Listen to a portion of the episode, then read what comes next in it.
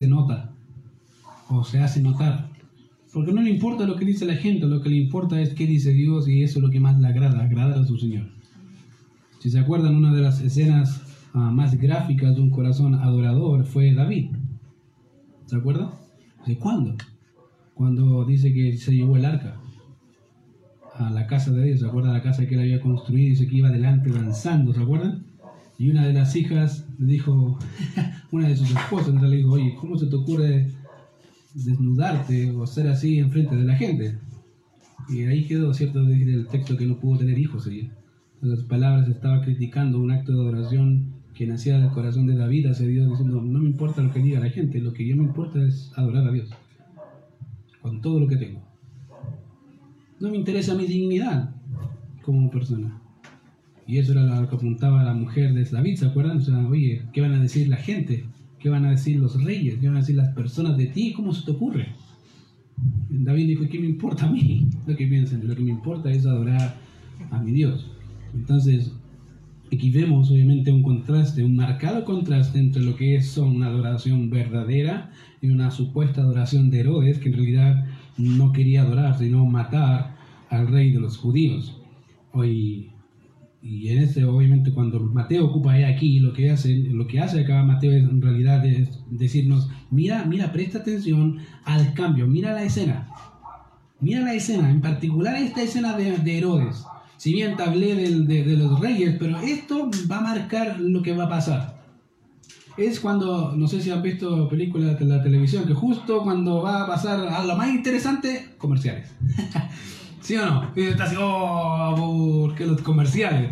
Bueno, aquí lo que hace Mateo, en vez de poner comerciales, te dice, eh, eh, para, para, para. Presta atención ahora. Ya, y sigamos con la historia. Bueno, eso es lo que hace Mateo en esta, en esta sección. Entonces, en vista de eso, dice ahí, después que partieron ellos, en realidad los, los sabios, He aquí, dice, un ángel del Señor apareció en sueños a José. Ahora, yo no sé si, es, que, si se dan cuenta que en realidad en el Antiguo Testamento esta forma de revelación, básicamente los sueños, era muy, muy común, de hecho, en, en el Antiguo Testamento.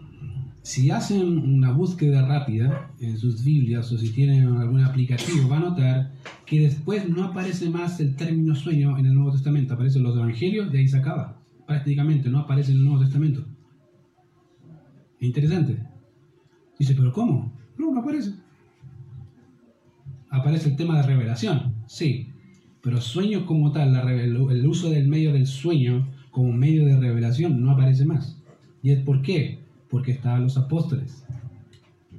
Ojo con eso, en el Antiguo Testamento hay profetas. Y es interesante que en el Antiguo Testamento el término de los sueños sí es muy marcado. De hecho, podemos ver cómo Dios se reveló a Abimelech, ¿se acuerdan?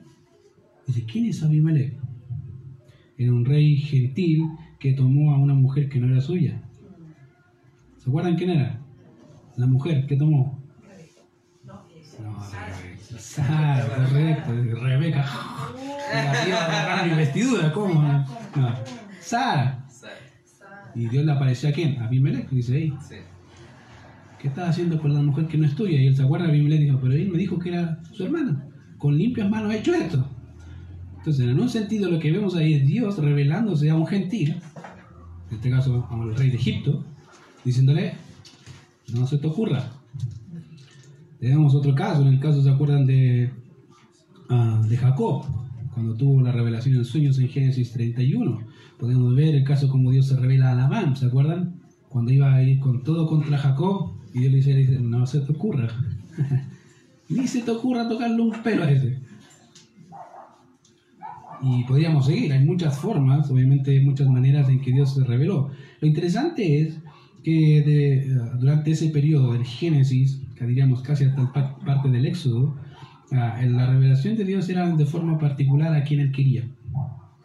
Como le dije, a un rey de Egipto, tenemos a Jacob, tenemos a diferentes personajes, a José, ¿se acuerdan?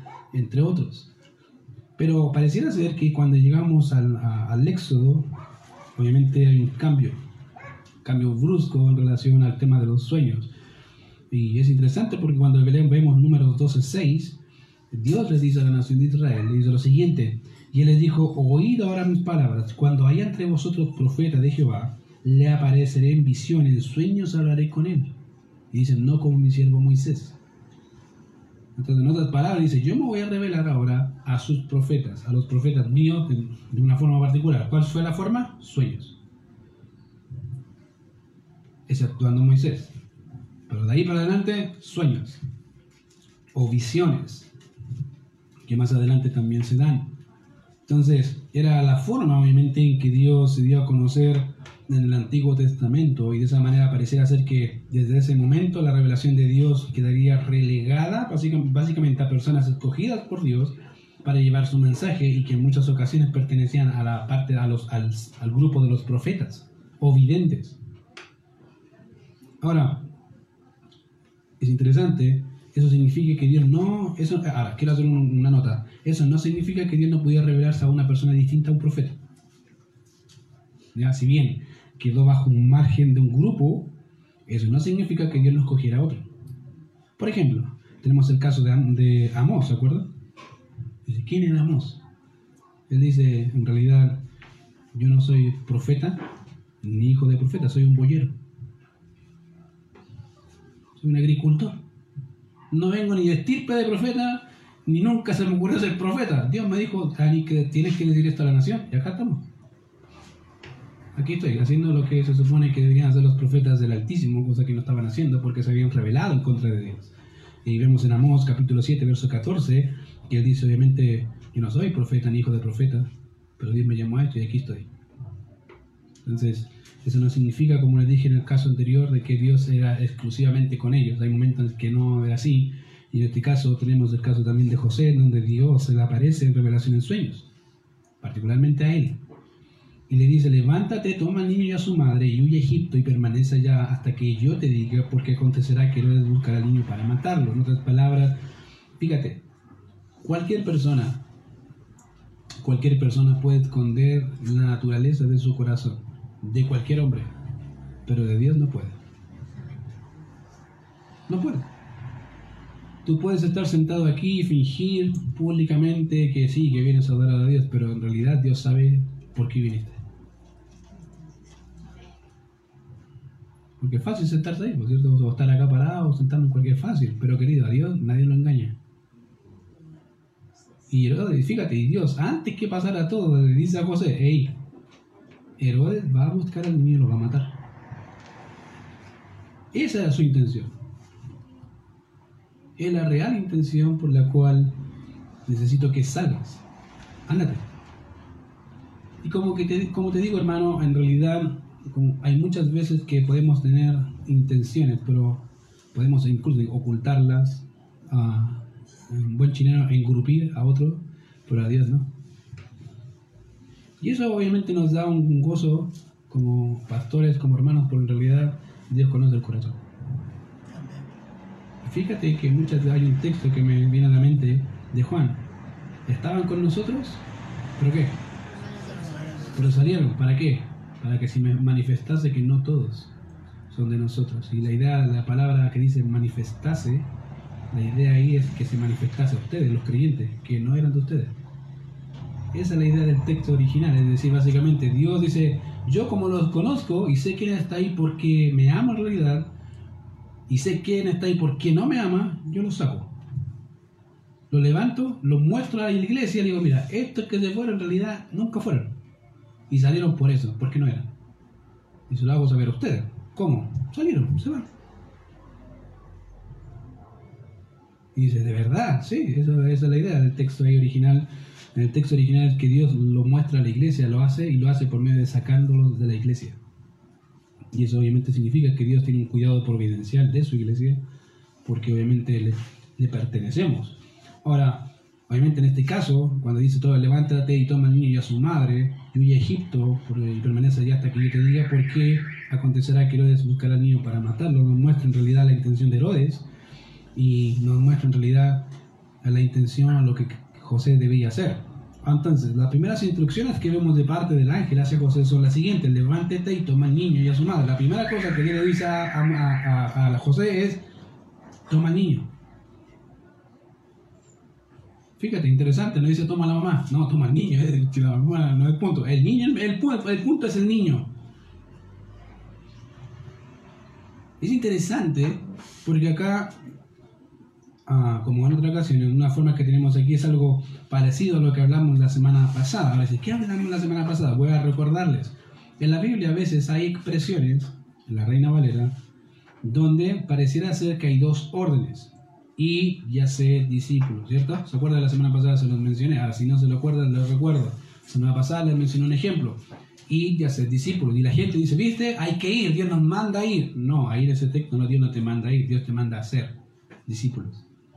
El ir, aunque pareciera una orden, no es una orden. El ir te está diciendo que a donde tú vayas, cualquier lugar, tienes que ser discípulo. La orden es hacerlos. Hacer discípulos de cualquier lugar, en cualquier momento. ¿Ya? Y esa es la idea. Hacer discípulos de todas las naciones. Y acá avanza algo parecido. Acá no es que eh, en el caso acá Dios por medio del ángel le está diciendo a José, eh, levántate y toma, no, básicamente le está diciendo, toma niño. Pero primero tienes que levantarte. ¿Por qué? Lo más seguro es que estaba acostado durmiendo. Acuérdense que es un sueño. Entonces estaba acostado y obviamente le dice, levántate y muévete. Lo, que lo que tiene que hacer es tomar al niño y con ella obviamente a su madre. ¿ya? La idea es que José debía levantarse de la cama primero antes de poder tomar al niño y a su madre y partir. La segunda orden que encontramos de parte del ángel hacia José es huye a Egipto. Ahora, la palabra huye que tenemos aquí significa, o es una palabra que significa huir de algo o de alguien, y es de donde sacamos la palabra fugitivo. ¿Sabes lo que es un fugitivo, cierto? que, no, que no me pille nadie, nadie de la justicia, porque aquí voy a llegar, esa es la idea. Bueno, esa es la palabra de saca acá, en realidad le está diciendo, sé un fugitivo, arráncate de Herodes. Toma todo lo que tienes y dale, fuera. Ya, esa es la idea. Y es donde obviamente lo que Dios le está diciendo, de manera que José, junto con su esposa María y su hijo Jesús, debían recorrer más o menos 120 kilómetros aproximadamente, que era el recorrido desde Belén hasta la frontera de Egipto. Ahora, dice, 120 kilómetros. Ahora, no piense que iban en auto, porque el auto se demoran cuánto, 10 minutos. No, no, no, si iban en auto. No seguro que iban en burro. O en camello. A pie, literal. Imagínate recorrer 120 kilómetros a pie. No, ¿Qué haríamos nosotros? No, me tomo una micro o algo. ¿Cómo ir a pie? ¿cierto? No, ahí no había micro, no había, no había, no había radio taxi, la jirafa, no, no había nada de esas cosas. En realidad, lo que había era lo que tenían ahí. Y eso añade que tenía un niño recién nacido, más o menos de seis meses. Ahora quiero hacer un paréntesis de algo que dije la semana pasada y que me acordé. Y cuando dice toma el niño, la palabra es painión y habla de un niño o recién nacido o máximo dos años, no es tan grande. Creo que la semana pasada dije que era de más de dos años. No, me equivoco ahí, rectifico la información. Hoy día me acordé. Y dije, ah, que dije eso parece. Entonces, para rectificar, no, es un niño recién nacido. Entonces Jesús tenía más o menos seis a ocho meses recién nacido, con una, una mamá, ya que recién estaba, imagínense, acostumbrándose a tener un bebé y con un papá que también estaba acostumbrado a tener un bebé y Dios le dice, fuera, sale. dice, pero ¿cómo si recién tengo un bebé? Tienes que salir, van a matar al niño. Ahora, ante esa noticia, obviamente, la idea acá es interesante porque Egipto ya para ese entonces era un lugar de refugio para muchos de la nación judía en ese tiempo ya era un lugar obviamente de refugio. De hecho, en periodo de Alejandro Magno, eh, este estableció un santuario para los judíos en Egipto. Imagínate. Dice, ¿cómo? Sí, de hecho, Alejandría estaba fundada ahí.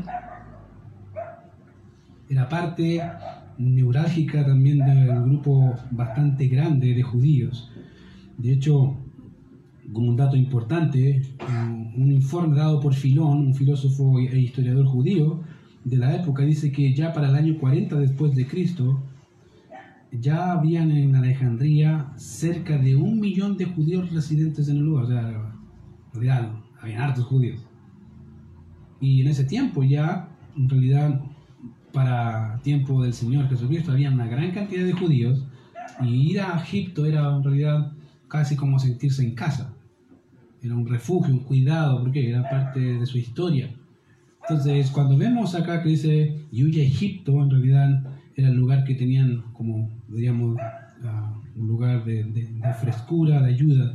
De manera que los regalos que José, en este caso, recibió de manos de los sabios del Oriente, fueron de utilidad. ¿Para qué? Para costear el viaje. Tenía que costear de alguna forma. Imagina 120 kilómetros te van a cobrar. Obviamente comprar las cosas y todo eso para llegar y ese mismo día irse, te van a cobrar. Entonces, sin duda, uh, los presentes que le dieron iban a ser de utilidad. Y si hay algo que ya hemos visto de José es que en realidad era un hombre de obediencia. De hecho, el texto dice que era un hombre temeroso de Dios. Bueno, y lo vemos muy marcado desde el inicio de su unión con María. ¿Se acuerdan? De hecho, si ven ahí en, Lucas 2, eh, Lucas 1 y Lucas 2 y Mateo 1, Mateo 2 van a notar que José en realidad era un hombre temeroso de Dios, que quería hacer las cosas como Dios quería. Mira lo que dice ahí, vamos a dar un ejemplo. El capítulo 1 de Mateo, verso 18, dice, el nacimiento de Jesucristo fue así, estando desposada María su madre con José, antes que se juntasen, en otras palabras, era, estaban en desposorio. Legalmente eran casados, físicamente no. Entonces, ¿Me entienden el concepto, cierto? No eran casados físicamente, legal sí. Entonces, eso significaba que en ese periodo de desposorio, aunque eran casados legalmente, si la mujer tenía un bebé, no era, no era, no era el que se iba a casar, obvio, porque no estaba ahí. Lo más seguro es que la engañó, o lo engañó, ¿cierto? En este caso. Entonces, por eso dice ahí, antes que se juntasen, antes que se juntasen, dice yo que había concebido del Espíritu Santo. José, su marido, como era justo y no quería informarla, quiso dejarla secretamente. En otras palabras, fíjate, el texto nos declara su rectitud moral y su justicia, obviamente dada por Dios. Pero algo interesante de su carácter es que dice, él tenía dos opciones, querido. Él podía haberla demandado judicialmente. Y eso significaba que María muere. ¿Era legal? Legal. ¿La ley lo demandaba? La ley lo demandaba. Pero ¿el qué hizo? Amaba tanto a María que no le importaba eso. Dijo, no, prefiero irme callado con el dolor de mi corazón, pero no quiero que le hagan daño. Dice y eso lo que pensó fue ya para que no pase más, me voy. Tranquilo, no hago alboroto, no grito, no digo nada y dejo que María siga su camino. Y ese era su mensaje. Dejarla, dejarla tranquila, ¿no? Entonces uno ve en realidad eso en un ahora, si somos honestos en la actualidad, ¿qué hombre es eso? ¿Cómo se? Y deja la pura, la pura verdad, ¿cierto? No, pero aquí vemos un hombre, todo lo contrario. Tranquilo. Obviamente me imagino con una sensación de, de ser defraudado de alguna forma, hasta que Dios aparece en medio y dice, no, no, no, no, toma a tu mujer, porque lo que, lo que en ella es concebido del Espíritu Santo es, tranquilo. En las palabras, Dios, Dios, le dijo a José, José, saca esa mente de ahí, saca esos pensamientos. En realidad, lo que pasó con María es lo que dijo María. Va a concebir del Espíritu Santo, es algo de verdad, no es mentira. Y José incluso en esa parada podría haberle dicho a Dios, pero no, no creo. ¿Cómo, cómo va a ser? Mira, al contrario, vemos a un José que acepta la voluntad de Dios, a pesar de todo lo que significaba para él y su familia, y no solamente la acepta, sino que empieza a actuar en base a ella. Querido, para José no tiene que haber sido fácil y para María tampoco. De hecho, ¿se acuerdan que una de las acusaciones eh, que le hicieron al Señor le dijeron, nosotros no somos hijos de fornicación? ¿Se acuerdan? Las palabras diciendo, le tiraron el palo encima, ¿cierto? Pero básicamente están asumiendo que María fornicó. Y era mentira. O sea, tampoco le creían al relato de María y tampoco le creían al relato de José. Seguramente ellos también dijeron, en realidad, pasó. No, no te creíamos, ¿cómo va a pasar? Imposible. Entonces vemos en realidad que José era un hombre temeroso de Dios, un hombre justo, y también vemos eso en su forma de vida. Era obediente al Señor y lo que hizo en este caso fue obviamente huir. De manera que los regalos, como dije, fueron de utilidad para él y su familia. Dice, y él despertando tomó de noche al niño y a su madre y se fue a Egipto. Y estuvo allá hasta la muerte de Herodes para que se cumpliese lo dicho por lo que dijo el profeta por medio, lo, perdón, lo que dijo el Señor por medio del profeta cuando dijo, de Egipto llamé a mi hijo. Ahora,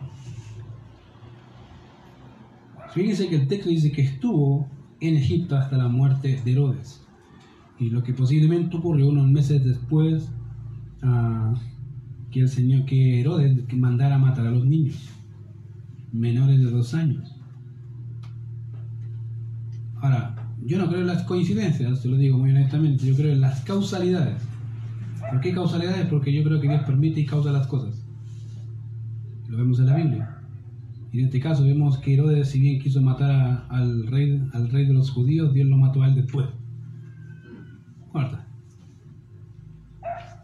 Y obviamente, algunos han establecido que Herodes vivió entre cuatro o seis meses después de, la, de este acontecimiento que mandó a matar a los pequeños, a esta masacre, literalmente fue una masacre de infantes. Ah, hoy está recurriendo a una película, ¿cierto? Sonido de alma de sonido, no me acuerdo cómo se llama ¿Cómo se llama? Sonido de, libertad. Imagínate que eso estremece el corazón de cualquier padre. Imagínate ver algo parecido, pero de la masacre de Herodes con los niños. ¿qué está pensando este ser humano? ¿Cómo se le ocurre? Literalmente, a masacró a todos los niños de Belén.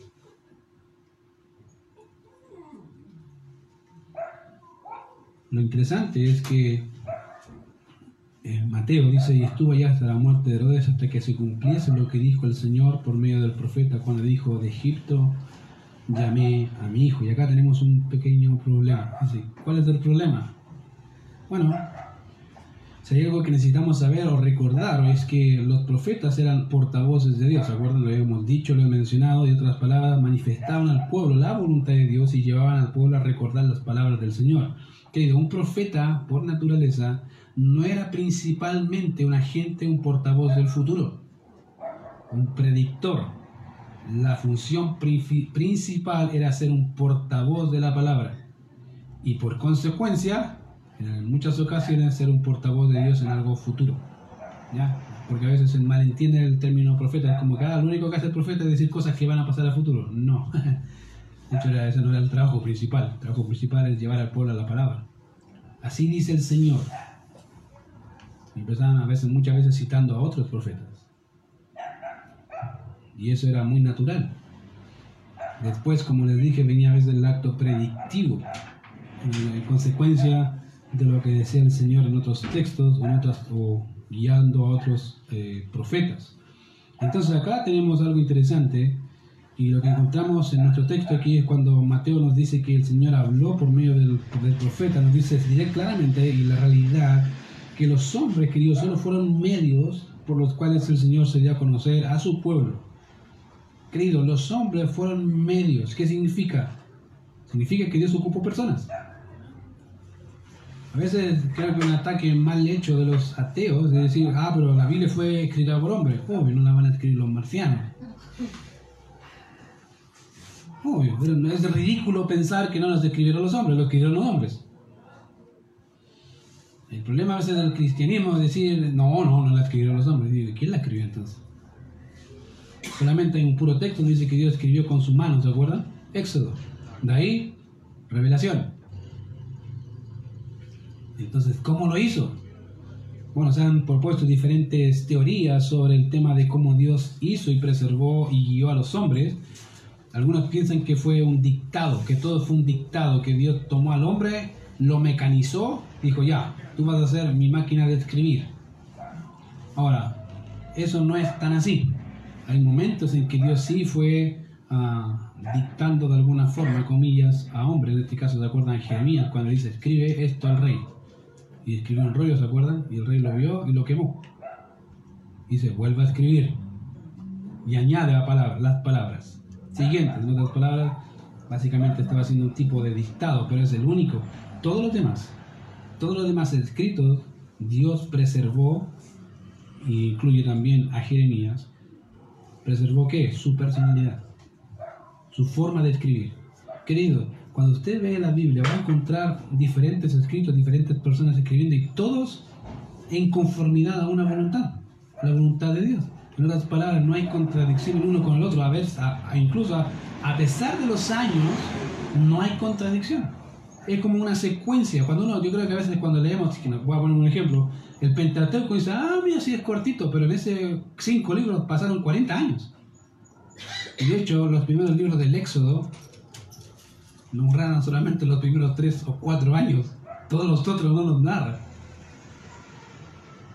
Lo que nos narra números son acontecimientos particulares durante esos 40 años, la rebelión de Coré, etcétera, Y lo último que narra Deuteronomio es cuando ya están próximos a la tierra prometida, pero no narra todo. Porque no era la voluntad de Dios dejar todo eso escrito, es solamente nos dejó lo que tenemos aquí. Y obviamente la forma de escribir de Moisés es muy diferente a como escribe Pablo, como escribe Pedro, como escribe Judas, es muy distinta. Entonces Dios preservó a los hombres con sus características de personalidad y en eso los guió para dejar su mensaje. Y, y, en este caso Mateo entiende perfectamente eso. Y Pedro también dice en Pedro, 2 de Pedro 1.21 dice, porque nunca la profecía fue traída por voluntad humana, sino que los santos hombres de Dios hablaron siendo inspirados, que debe ser traducido como guiados, dirigidos por el Espíritu Santo. Entonces a veces, como dije, por querer excusar que Dios escribió la Biblia por hombres, decimos cosas que no son correctas. Sí, Dios ocupó hombres. Y eso es lo milagroso, que ocupó hombres pecadores, pero preservó su palabra. Sin, sin error. ¿Cómo hizo eso? Es Dios. Es Dios. Eso es lo impresionante. Hay un factor doble, hay un autor humano y un autor divino que dejaron escrito lo que tenemos, de manera que los hombres fueron dirigidos y guiados por Dios, como dije, para dejar su mensaje escrito. Y es por esa razón que siete siglos antes ya se había profetizado por boca de Oseas esto que dice Mateo, de Egipto llamé a mi hijo. Por eso él dice, hay un profeta que dijo eso. Y tomándose Mateo de eso que dijo ese profeta, en este caso de Oseas, él dice, bueno, Oseas dijo exactamente lo que yo le estoy diciendo. De Egipto lo llamé. De Egipto llamé a mi hijo. De donde Mateo toma esta referencia para citar en el texto que estamos estudiando. Ahora mira, quiero que me acompañen a Oseas porque ahí va a tener, van a tener un pequeño problema. Si van a Oseas, capítulo 11, verso 1, hay un pequeño problema o aparente problema. Y el aparente problema, si usted lee ex, eh, Oseas 11.1, dice ahí lo siguiente. Cuando Israel era muchacho, yo lo amé. ¿Y qué dice? ¿De quién está hablando ahí? ¿Del Mesías o de Israel? Israel. La pregunta entonces, ¿cómo Mateo, cómo está entendiendo Mateo el concepto de aquí? Porque acá está hablando de Israel, ¿cierto? Ahí se dice, cuando Israel era muchacho, yo lo amé, y de Egipto llamé a mi hijo. ¿De quién está hablando? Israel. En el contexto inmediato está hablando de Israel. La pregunta entonces, ¿cómo está entendiendo Mateo esto que está aquí? Porque cuando uno le pareciera que es, o Mateo no está entendiendo el pasaje de Osea, o algo está pensando Mateo que lo citó. ¿Por qué lo citó?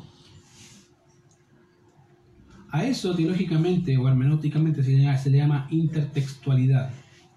Las palabras se empiezan a citar los profetas unos con otros. En este caso, el apóstol cita al profeta y ese cita a otro profeta. Dice, ¿cómo, cómo es eso? Te voy a explicar. En este texto se le llama mi hijo, de hecho, como dije Israel. Y esto, obviamente, o sea, lo toma de Éxodo capítulo 4, verso 22. Mira lo que dice Éxodo 4, 22. Ahora, Éxodo, ¿quién lo escribió?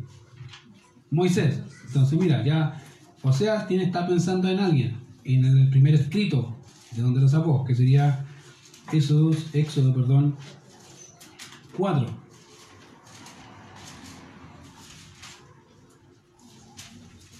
Ahora, ¿qué dice Éxodo 4, verso 22? Ah, dice así, y dirás a Faraón, o sea, lo que tenía que decir en este caso Moisés a Faraón, dice, y dirás a Faraón, Jehová ha dicho así, Israel es mi hijo, mi primogénito.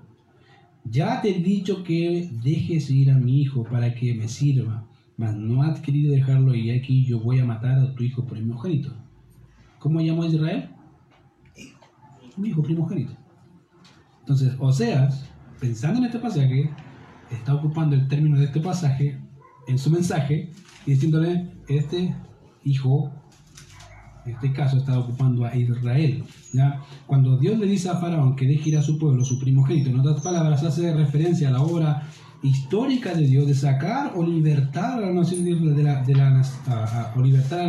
Israel, de la, esclavitud y opresión de Egipto en manos de Faraón. En otras palabras, lo que está pensando Oseas es en el concepto de liberación, el éxodo.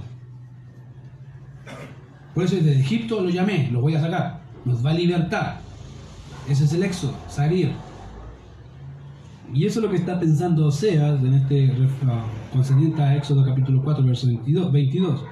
¿Ya? La pregunta entonces, ¿por qué Mateo interpreta el texto de Oseas como un acontecimiento profético de la vida del Mesías cuando en realidad está refiriéndose a la nación de Israel y a la vez bajo un acontecimiento que parece que pasó muchos años antes? ¿Por qué Mateo lo cita como algo futuro? dice jaque mate. No, no hay jaque mate, en realidad es algo que hay que entender como ellos entendían. Querido, a veces eh, las clases de hermenéutica que tuvieron los hermanos, yo les decía, hay que pensar como el escritor piensa, no como tú crees que está pensando. Tienes que tratar de meterte el autor en la mente del escritor y para eso tienes que leer y leer y leer el mismo pasaje muchas veces para poder entender el desarrollo de lo que el escritor está queriendo decir. Y obviamente eso implica trabajo, implica muchas cosas. Ahora, lo que necesitamos entender es que el Éxodo nos muestra el amor de Dios hacia su pueblo, lo que lo movió a liberarlo de la esclavitud en virtud del cumplimiento de su palabra. ¿Se acuerdan? Dios le dijo a Abraham, tú, el pueblo va a ser oprimido hasta 130 años o 430 años y después lo saco. O sea, él en virtud de ese cumplimiento y del amor hacia su nombre, tendría que sacar a la nación, tenía que sacarlo, sí o sí. Y de esa misma manera ocurría en el tiempo, obviamente, de Oseas. Ahora, ¿en qué sentido? Bueno, si van, leen, leen el libro de Oseas, van a darse cuenta que la nación de Israel iba a ser llevada a Siria. No iban a ser oprimidos nuevamente por su maldad, por su pecado, por su rebelión. De hecho, el verso 5 del capítulo 11 va, va, dice lo mismo, que el pueblo iba a ser llevado a Siria por su pecado. Y Oseas pensando en eso es que toma el concepto del éxodo como liberación y lo está aplicando en ese contexto de Oseas. Lo está aplicando en su contexto, o sea, básicamente diciendo, vamos a ser oprimidos, vamos a ser esclavos, pero Dios nos va a sacar de acá. Porque Él es fiel a sus promesas. Y está ocupando ese concepto de liberación, como dije, de manera que lo que hace Oseas es un paralelo de alguna forma entre el acontecimiento del Éxodo con lo que la nación pasaría, obviamente, su posterior liberación. Y eso es lo primero que debemos considerar para poder entender lo que dice Mateo. Contexto. Primer contexto, bueno, o sea, eh, está pensando en Éxodo como paralelo a lo que va a hacer con la nación de Israel después que lo saque de Asiria. En segundo lugar, para poder responder a, a, lo que, a la pregunta por qué Mateo lo está ocupando, necesitamos enfocarnos cómo el profeta también utilizaron la liberación, de hecho el éxodo, para referirse al rey de Israel. Fíjate, no solamente el tema del éxodo involucra un acontecimiento histórico, sino que a veces los profetas ocuparon ese acontecimiento histórico como parte de la vida de un rey. De hecho, a ejemplo podemos ver en el caso de, de David, o en Salmo 2.7, Salmo 116.6, segundo de Samuel 7.13, que habla del acontecimiento básicamente del rey. Cuando el rey pide liberación de sus enemigos, de la opresión de ellos, en otras está pensando en Éxodo, en lo que Dios hizo ahí, o sea, si Dios pudo liberarnos ahí, ¿por qué no me puede liberar acá? Entonces, obviamente utilizaron eh, como uh, aquel líder, obviamente que daría liberación a la nación de Israel, en este caso como Moisés lo hizo, eso debido, que, eso debido a que el rey también era un hijo de Dios. Ya, y le dije los pasajes, como Salmo 2.7, Salmo 7.16.6, o por 16, 2 Samuel 7.13. En otras palabras, Dios trataría con el rey, básicamente, como lo haría con la nación de Israel. Ahora, un ejemplo gráfico, más o menos para que puedan entender, es cuando David manda a censar al pueblo, ¿se acuerdan? Y uno dice, bueno, un pasaje en Crónica en Reyes dice una cosa, que fue Dios que lo permitió, otro dice que fue Satanás. Independientemente, el punto es que fíjate que Dios está tratando con David como medio para, en otras palabras, ejecutar un juicio contra la nación. O sea, el primero, el primer condenado parte por el rey, y de ahí por abajo. Entonces, básicamente el rey es como la cabeza visible de lo que va a pasar con la nación. De hecho, ¿te acuerdas después que muere mucha gente? El que se postre, ¿quién es? David. Dice, Señor, yo fui el culpable. A mí se me ocurrió. Pero eso era básicamente el pecado de la nación. Si ven los pasajes para entre crónicas y reyes, van a darse cuenta que es porque la nación había hecho algo malo en contra de Dios. Y Dios ocupa al rey en contra de la nación. Y después el que pide perdón es el rey. en otras palabras, básicamente hay una equiparación, en este caso, de roles, ya, o un conjunto. otro ejemplo lo vemos en el Salmo 18, en donde el rey experimenta su éxodo personal, de manera que, o sea, toma todo eso, todo lo que se ha referido en, en tema del éxodo, cómo se aplica a acontecimientos, cómo se aplica también a personas, y describe cómo sería este nuevo éxodo después que el Señor lo liberte de Asir y todo el tema, con un líder que los liberaría, un nuevo Moisés. De hecho, en Oseas 1.11 y de hecho también en 3.5 habla de David su rey. Y la gran mayoría de teólogos, casi, casi todos, dicen que ese David su rey no es el rey David, está hablando de el Mesías. Miren lo que dice Oseas capítulo 1. La que ahí, Oseas capítulo 1, tienen las hojitas pegadas por ahí. Si no las tiene pegadas, lo felicito. Oseas capítulo 1, verso 11. Dice así y se congregarán los hijos de Judá y de Israel y nombrarán un solo jefe y subirán de la tierra porque el día de Jezreel será grande. ¿Van a qué? ¿Nombrar a quién? A uno. Las palabras, ¿eh? uno que va a gobernar, uno que va a reinar. Y en el 3.5, lo que dice ahí, después volverán los hijos de Israel y buscarán a Jehová su Dios y a David su rey y temerán a Jehová y a su bondad en el fin de los días. Ese David su rey. La gran mayoría de teólogos dice que ese David su rey no es el rey David, es el Mesías. De manera que lo que ya está visualizando, lo que está haciendo sea, es decir, mira, va a aparecer alguien que nos va a libertar de la opresión, un líder que nos va a sacar como Moisés, un nuevo Moisés pero distinto a Moisés. Un ejemplo de eso, ¿se acuerdan? Dice, ah, Moisés dice que les iba a levantar un profeta como quién? Como yo, dice. Pero ese como yo significa así, va a tener la función profética, pero es diferente a mí. En todos los aspectos. ¿Por qué? Porque Jesucristo no solamente es profeta, sino que es rey y sacerdote para siempre.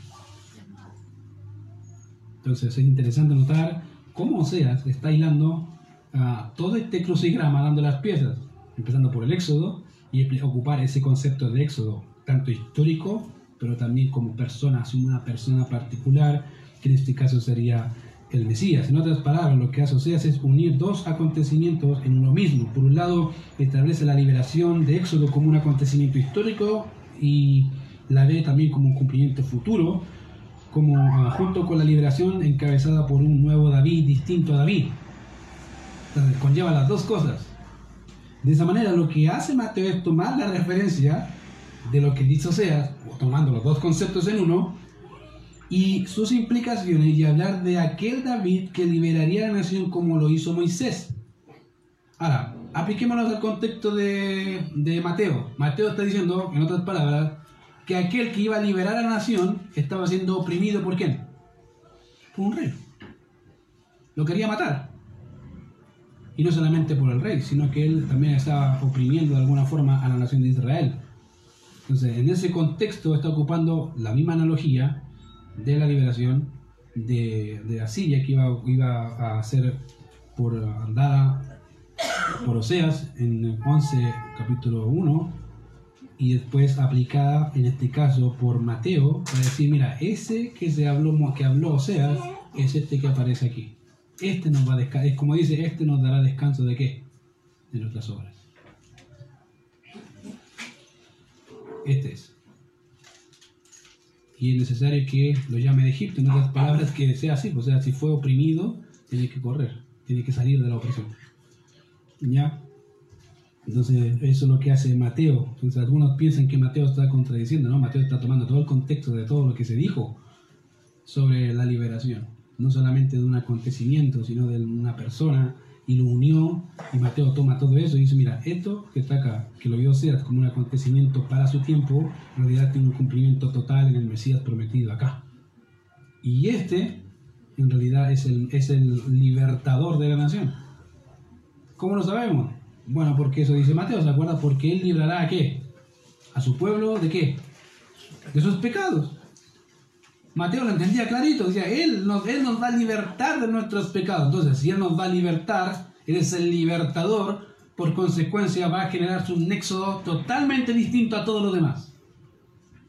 Porque los anteriores, por nuestro pecado, por nuestra maldad, nos volvían a oprimir. Dios nos volvía a liberar. Nos volvían a oprimir, Dios nos volvía a liberar. Pero este nos va a libertar totalmente. Es diferente a todos los demás. En otras palabras, es aquel que venía a redimir a su pueblo.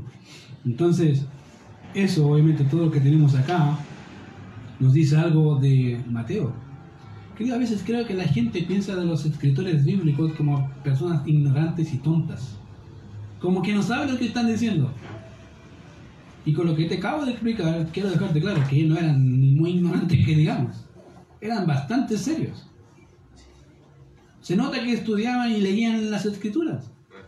Para poder llegar a una comprensión así, de ocupar los conceptos que para muchos es lógico, para decir, es lógico, liberación, liberación, liberación, es como un éxodo, otro éxodo, otro éxodo, porque eso significa. Entonces, en realidad, eso acaba cumplimiento allá. Para nosotros no parece lógico, para ellos sí. No es que son entes torpes, ¿no? De hecho, en realidad, Pedro dice que los profetas que indagaron acerca de nuestra común salvación, dice que indagaron, querían saber el tiempo. Eran personas dirigentes en el estudio. Querían saber cuándo vendría el Mesías. Y yo no me imagino a un profeta sentado así haciendo nada. Me imagino a un profeta en realidad leyendo, estudiando, escudriñando. Si puedo darte un ejemplo de eso, de, de cómo eran en realidad estos hombres, Mira lo que dice Daniel capítulo 9.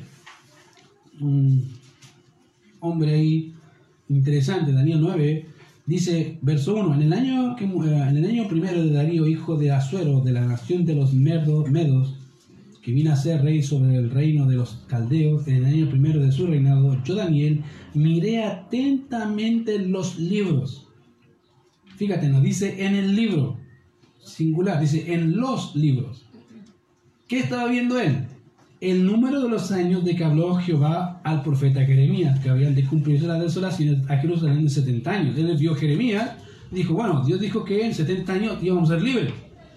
Pero estamos llegando al cumplimiento y no pasa nada. ¿Por qué? Porque también vio el libro de Moisés.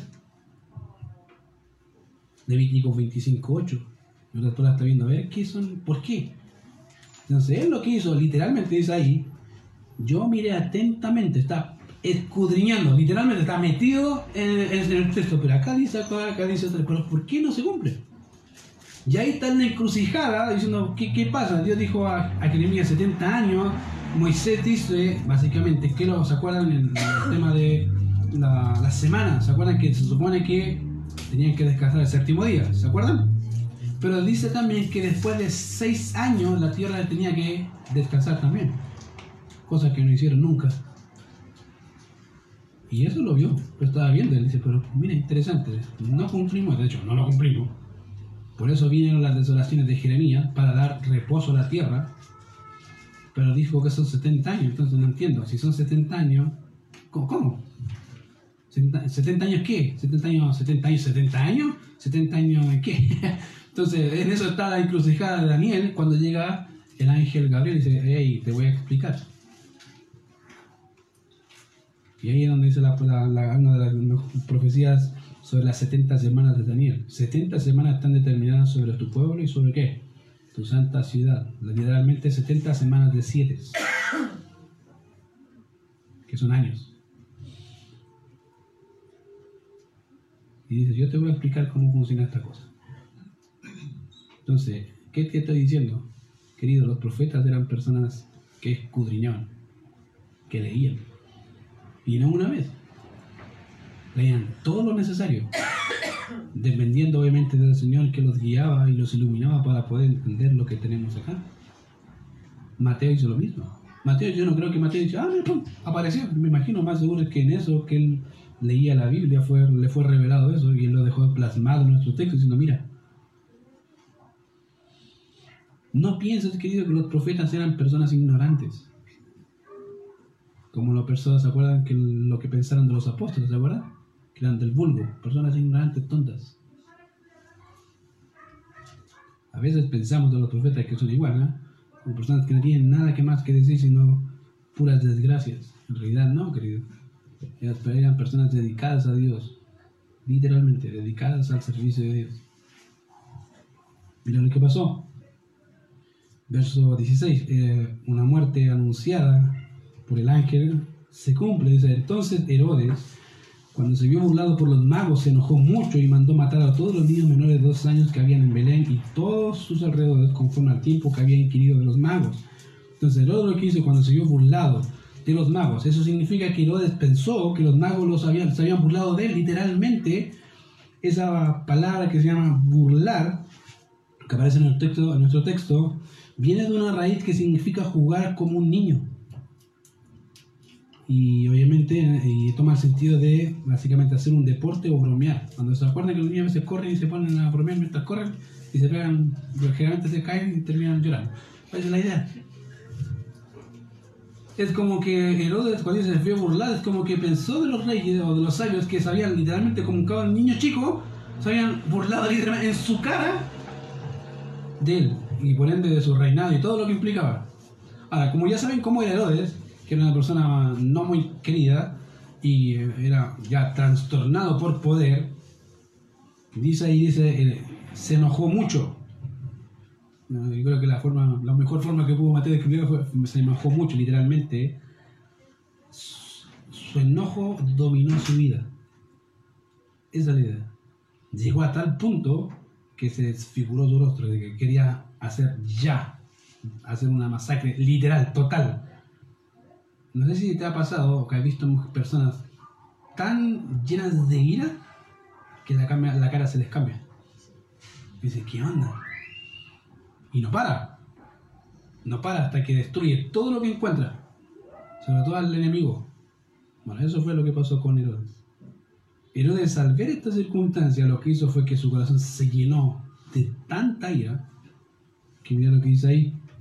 Entonces se dice, se enojó mucho y mandó matar a todos los niños menores de dos años que había en Belén y en todos sus alrededores conforme al tiempo que había inquirido de los magos. No le importó.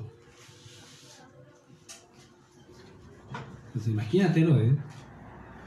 lleno de ira, con poder, y sabiendo que había dejado de escapar al futuro rey. Se volvió loco. Y lo único que hizo matarlo a todos. No dejen ni uno. Ni uno vivo. Y ahí salieron todos. Imagínate, todas las tropas matando a todos los niños de Belén. Imagínate las madres, los padres. Y viendo cómo matan a tu hijo frente tuyo. Entonces, por eso es una, literalmente es una masacre. Y era exactamente lo que había dicho el ángel, vete porque Herodes va a matarlo. Querido, mira, una de las cosas que te puedo decir es que a veces podemos esconder las motivaciones de nuestro corazón perverso.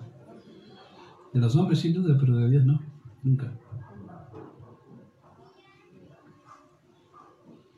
Es un consuelo por lo menos para mí, porque sé que Dios conoce los corazones sé que sabe quién quiere crecer, sabe quién no quiere crecer. Aunque te diga, no, si yo quiero crecer. Se va a notar, querido.